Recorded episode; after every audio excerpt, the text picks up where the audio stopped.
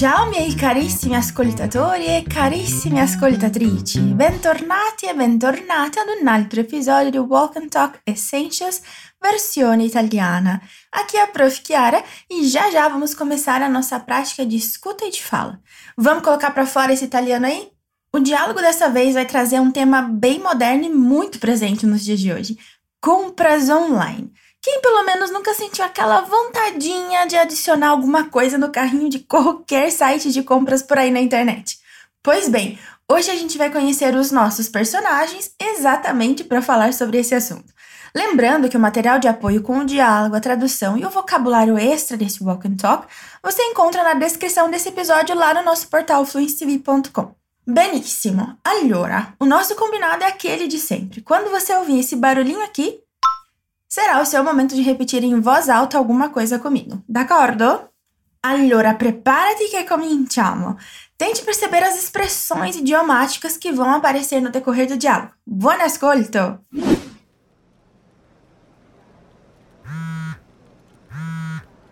Ehi, ciao, dimmi tutto. Ciao Carlo. Senti, volevo chiederti un aiutino. Sputa e rospo. Tu che sei bravo a fare degli acquisti online, che mi aiuteresti a comprare un paio di scarpe su internet? Ma ancora? Ce ne hai una centinaia. Dai, non fare il solito guastafeste.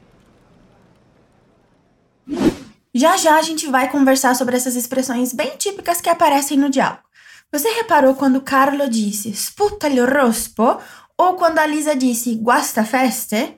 Se você não observou, então eu vou tocar o diálogo original de novo para você. Presta atenção nessas expressões, va bene? Dai, torno tra poco, ascoltalo di nuovo.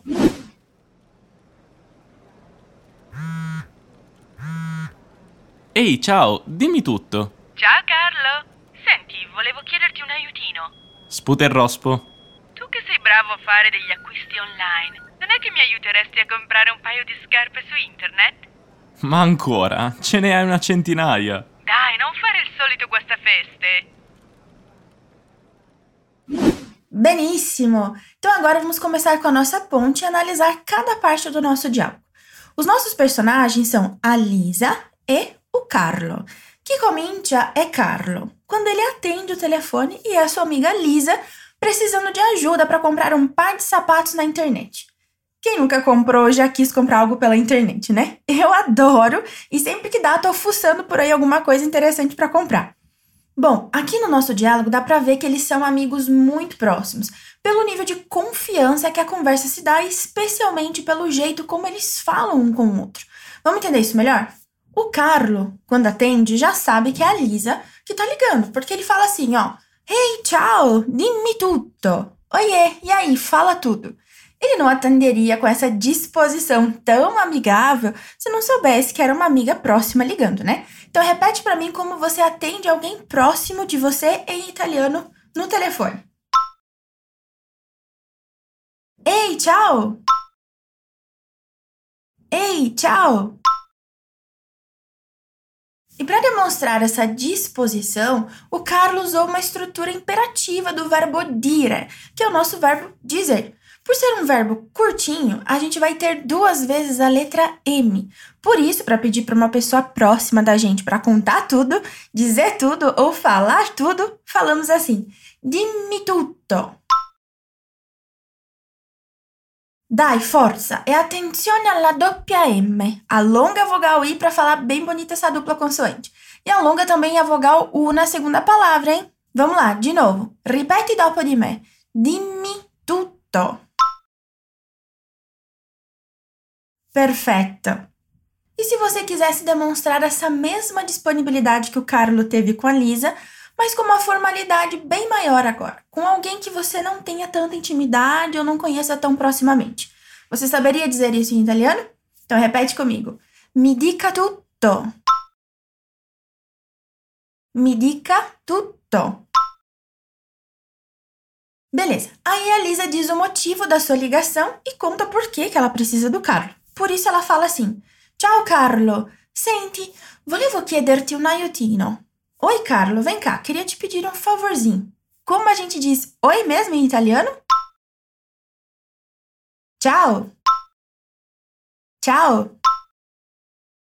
Agora aqui a gente tem um detalhe muito legal e muito particular do italiano. Você reparou que ela disse senti para introduzir aquilo que ela queria pedir? Essa palavra vem do verbo sentire, que pode ser usado com o sentido do nosso verbo ouvir ou escutar. Também temos em italiano o verbo ascoltare, e ele também significa escutar. A diferença entre eles é que sentire significa simplesmente perceber involuntariamente um som ou um rumor com o ouvido, mas sem prestar muita atenção. Por exemplo, di notte si sentono spesso rumori in lontananza. De noite se escutam frequentemente rumores à distância. Já o ascoltare é mais preciso com relação a essa voluntariedade, ou seja, significa ouvir intencionalmente alguma coisa, prestando atenção e com uma participação por parte do sujeito bem mais ativa. Por exemplo, mi piace tanto ascoltare la musica. Eu gosto muito de escutar música. Viu só? Legal essa diferença, né? Mas beleza, vamos voltar aqui para nossa frase do diálogo. Aqui o verbo sentire, conjugado em segunda pessoa, aparece quase como um vocativo, porque ele chama a atenção da pessoa que você está falando. Sabe quando a gente quer trazer a atenção de alguém para aquilo que a gente quer falar, e aí a gente usa frases como: Vem cá, deixa eu te contar uma coisa, ou Olha só, vou te contar uma coisa. Então, no italiano, isso pode ser expressado dizendo senti. Vamos praticar só essa palavra? Vai lá. Senti com a vogal E aberta. Mais uma vez. Sente. Ótimo! Mas no fim das contas, o que é que a Lisa queria do Carlos? Ela queria pedir uma ajudinha. E aqui também temos algumas informações bem legais. Mas antes fala para mim como a Lisa disse isso pro Carlo. Volevo chiederti un aiutino. Volevo chiederti un aiutino. Como eles se conhecem muito bem, a informalidade é presente em todo o discurso entre eles. Por isso temos a forma do verbo chiedere, que é o nosso verbo pedir, desse jeito aqui, chiederti. O que vai indicar a informalidade é a presença desse ti no final do verbo. Vamos repetir de novo? Chiederti. Chiederti. Mas aí eu te pergunto, e se o pedido de ajuda fosse para um desconhecido ou uma pessoa que você não tivesse que usar a formalidade? Você sabe o que mudaria? Ficaria assim, ó. Chiederle. Chiederle. É uma mudança bem pequena, né? Basta trocar o ti final por le. E aí, da informalidade, passamos para a formalidade. Bom, mas você notou que a Lisa usa o diminutivo para se referir à ajuda que ela precisa? Ela poderia ter dito somente volevo chiederti un aiuto. Aiuto seria a palavra padrão correspondente à palavra ajuda em português.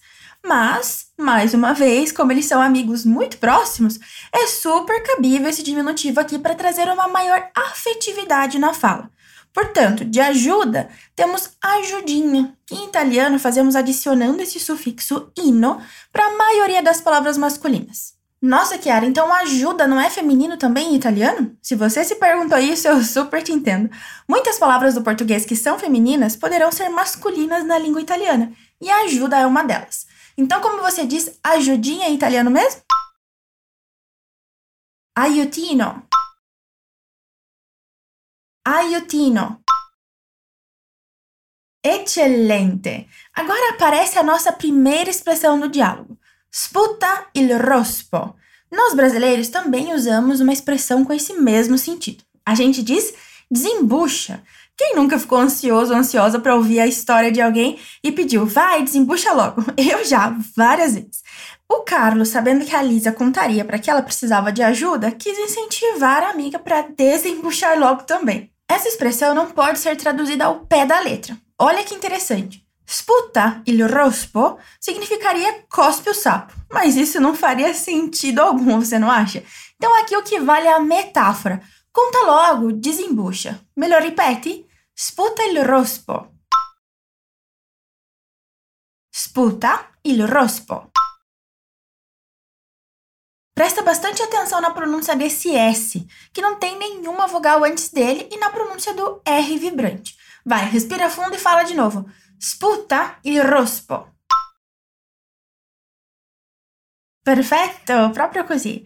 Já querendo fazer uma média ali, agradar para conseguir ajuda, a Lisa começa dizendo: Tu que sei bravo a fare degli acquisti online. Ou seja, você que entende bem, você que manja bem de fazer compras online.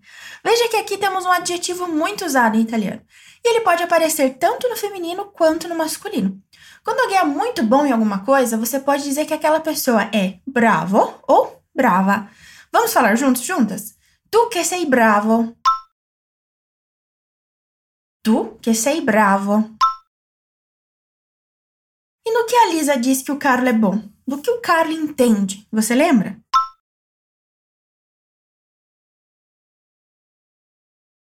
A fare degli acquisti online. De fazer compras online. A fare degli acquisti online.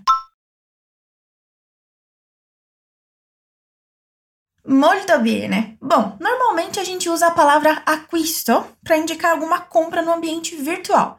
Mas a gente sabe que tem muitas pessoas que curtem muito fazer compras no shopping ou em outras lojas também. Será que a gente usa a mesma palavra para indicar esse tipo de situação? Se você respondeu que não, acertou. A gente pode falar assim, ó: fare shopping. Fare shopping. Ou ainda, fare spese. Fare spese. Os italianos gostam de manter muitas palavras do inglês sem traduzir para o idioma deles, por isso não estranhe dizer fare shopping. Mas voltando aqui para o nosso diálogo. Sabe quando a gente quer pedir algo, mas sente aquela pontinha de vergonha, uma pontinha de receio de estar incomodando outra pessoa? O que a gente faz quando isso acontece? Bom, normalmente a gente opta por pedir com mais delicadeza, sem soar muito impositivo, né? Foi isso que a Lisa fez quando usou a estrutura non é que. Olha só como ela pediu. Non é que me aiuteresti a comprar um paio di scarpe su internet? Será que você me ajudaria a comprar um par de sapatos na internet? Então, como você fala, será que você me ajudaria em italiano? Non è che mi aiuteresti?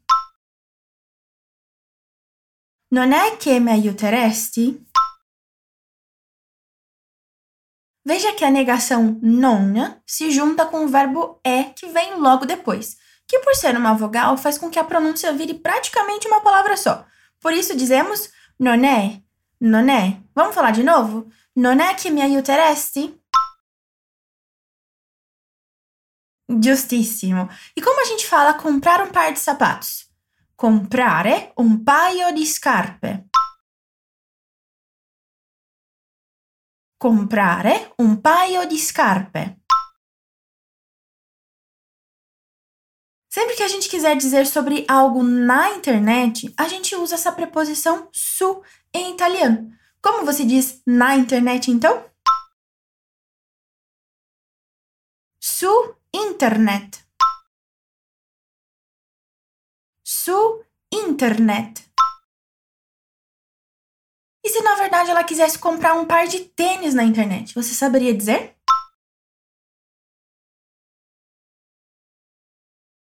Um paio di scarpe da ginnastica. Un paio di scarpe da ginnastica. Em italiano, os diferentes tipos de sapatos são indicados especificamente por meio da finalidade deles. Por isso, a gente acrescentou da ginástica, para indicar que esse par de sapato tem como finalidade a ginástica, o movimento mais esportivo. Beleza, mas agora vamos lembrar a resposta do Carlo para esse pedido da Lisa. Será que ele acha que a amiga precisa mesmo de sapatos novos? Eu diria que não. Vamos ver a resposta dele e aí você pensa junto comigo também. Olha só. Ma ancora, ce ne hai una centinaia. Mas de novo, você tem centenas deles. E pelo visto, acho que eu tinha razão, né? O Carlo não acha que seja tão necessária assim essa compra. Pelo visto, a Lisa deve adorar sapatos e ter um montão deles. Mas vamos entender a estrutura que ele usa. Quando ele diz ma ancora, não podemos traduzir literalmente, pois ancora quer dizer ainda. Então aqui essa pergunta assume o sentido quase exclamativo, de surpresa mesmo, para indicar que novamente ela está pensando em comprar sapatos. Ripetiamo insieme? Ma ancora? Fai l'intonazione, eh? Ma ancora? E aí o que ele usa de argumento para justificar essa surpresa toda? O Carlo fala: Ce ne hai una centinaia. Você tem centenas deles. Já consigo até imaginar o guarda-roupa da Lisa. Bom, a frase ce ne hai una centinaia apresenta uma partícula muito famosa no italiano, a partícula ne. O ne, aqui na fala do Carlo, apareceu para substituir a palavra scarpe, ou seja, sapatos. Isso acontece bastante quando temos quantidade de alguma coisa envolvida. Para não repetir, não deixar a frase mais longa do que o necessário, o ne aparece para fazer as vezes desse objeto. Fala para mim como você diz, você tem centenas deles. Ce ne hai una centinaia. Ce ne hai una centinaia. Giustissimo. Allora, per finire, Elisa risponde: Dai, non fare il solito guastafeste. Para terminar, a Lisa responde: Ah, vai, não seja estraga prazer como sempre. Pelo visto, Carlos é mais realista do que consumista, você não achou? Antes da gente terminar, vamos olhar para os detalhes importantes dessa última fala. Primeiramente, temos a expressão dai, que é muito italiana e não tem uma tradução própria para o português. Por isso, podemos traduzi-la de diferentes formas, desde que exprima o seu sentido, que é exclamar ou exortar. Vamos repetir? Dai. Dai. Na sequência, temos uma ordem negativa, isto é, um pedido, um comando para o cara não ser estraga prazer. Para falarmos isso em italiano, usamos a negação non, um verbo no infinitivo e outro complemento se precisar. Aqui no nosso caso, o complemento é a expressão estraga prazer, muito comum também em português, né? Em italiano se diz guastafeste. E olha que engraçada a formação dessa palavra.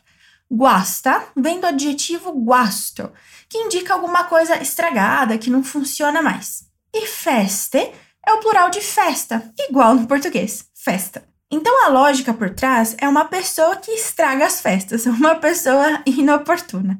Ripetiamo? Guastafeste. Guastafeste.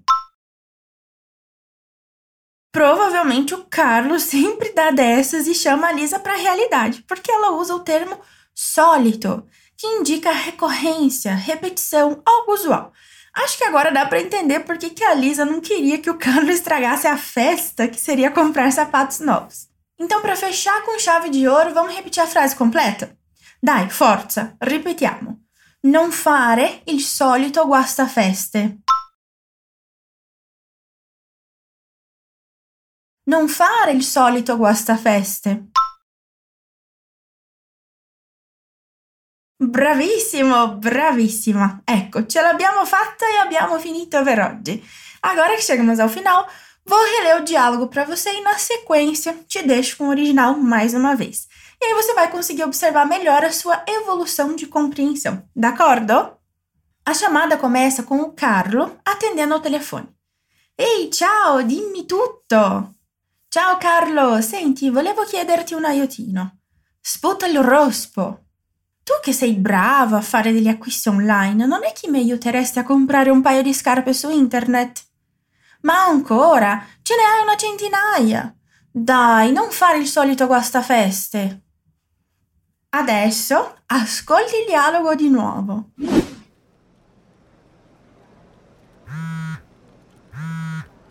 Ehi, ciao, dimmi tutto. Ciao Carlo. Senti, volevo chiederti un aiutino. Sputa il rospo. Tu che sei bravo a fare degli acquisti online, non è che mi aiuteresti a comprare un paio di scarpe su internet? Ma ancora, ce ne hai una centinaia. Dai, non fare il solito guastafeste. Ótimo! Será que a Lisa vai comprar mesmo sapatos novos depois de tudo isso? O que você acha? Bom, enquanto isso, eu espero que você tenha tido um momento muito produtivo e praticado bastante. Não esquece que para ter acesso ao material extra e para ler o diálogo escrito e se aprofundar um pouquinho mais no conteúdo desse Walk and Talk, basta acessar a descrição do episódio no portal fluistv.com. Ci risentiamo presto, ti lascio un gran bacione e alla prossima! Ciao!